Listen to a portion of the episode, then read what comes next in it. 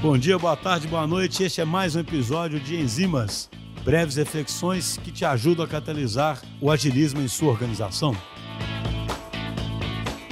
Bom dia, boa tarde, boa noite. Eu sou o Pedro Rangel, co-host aqui dos Agilistas. É um prazer estar aqui novamente deixando mais uma reflexão para vocês. Ultimamente eu tenho provocado muita discussão em torno do que eu estou chamando de paradoxo da eficiência. A ideia é que a gente busque estabelecer operações altamente eficientes, mas que a gente não fique fissurado com a eficiência máxima ou perfeita e abra espaço para questões que a princípio possam ser vistas como ineficientes. Falando assim parece loucura, né? Mas a verdade é que a gente precisa permitir certas ineficiências para inovar, para crescer e para se diferenciar. Recentemente, em um dos nossos clientes aqui na DTI, a gente montou um time voltado para validar problemas e soluções, descobrir oportunidades e otimizar os esforços de desenvolvimento de outros times. Esse tipo de time é conhecido como UX Research, ou pesquisa de experiência do usuário, e infelizmente ainda não é uma prática muito comum né, em organizações principalmente mais tradicionais. O livro Product Operations, da Melissa Perry, ele define as operações de produto como cercar os gerentes de produto com as informações necessárias para definir uma estratégia forte e permitir uma tomada de decisão mais rápida e de melhor qualidade, simplificando o fluxo de insights de usuários para os times corretos. Muitas empresas querem colher os benefícios né, das economias de escala, que vem com ser uma empresa orientada por produto digital, mas ainda falham em estabelecer estratégias que permitam líderes e membros dos times terem acesso a dados de alta qualidade e um processo para implementar as suas decisões com rapidez, que é o que sugere o livro da Melissa Perry. Isso ocorre porque muitas vezes essas empresas não investem em capacidades e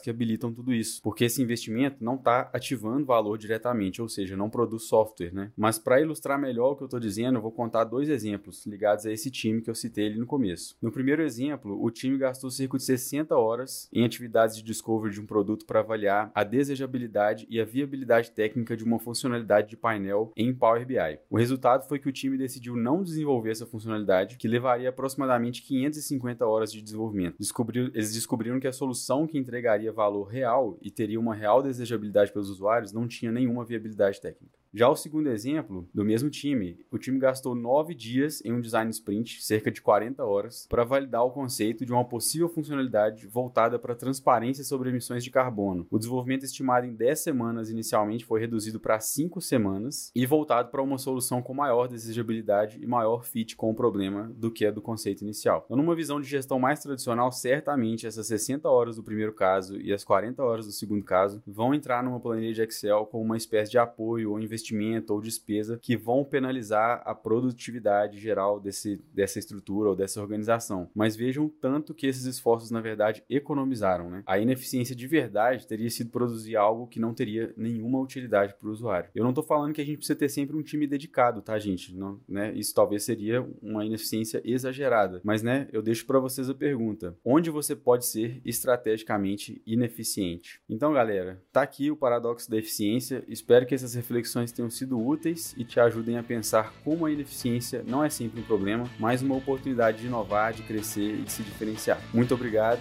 e até o próximo episódio.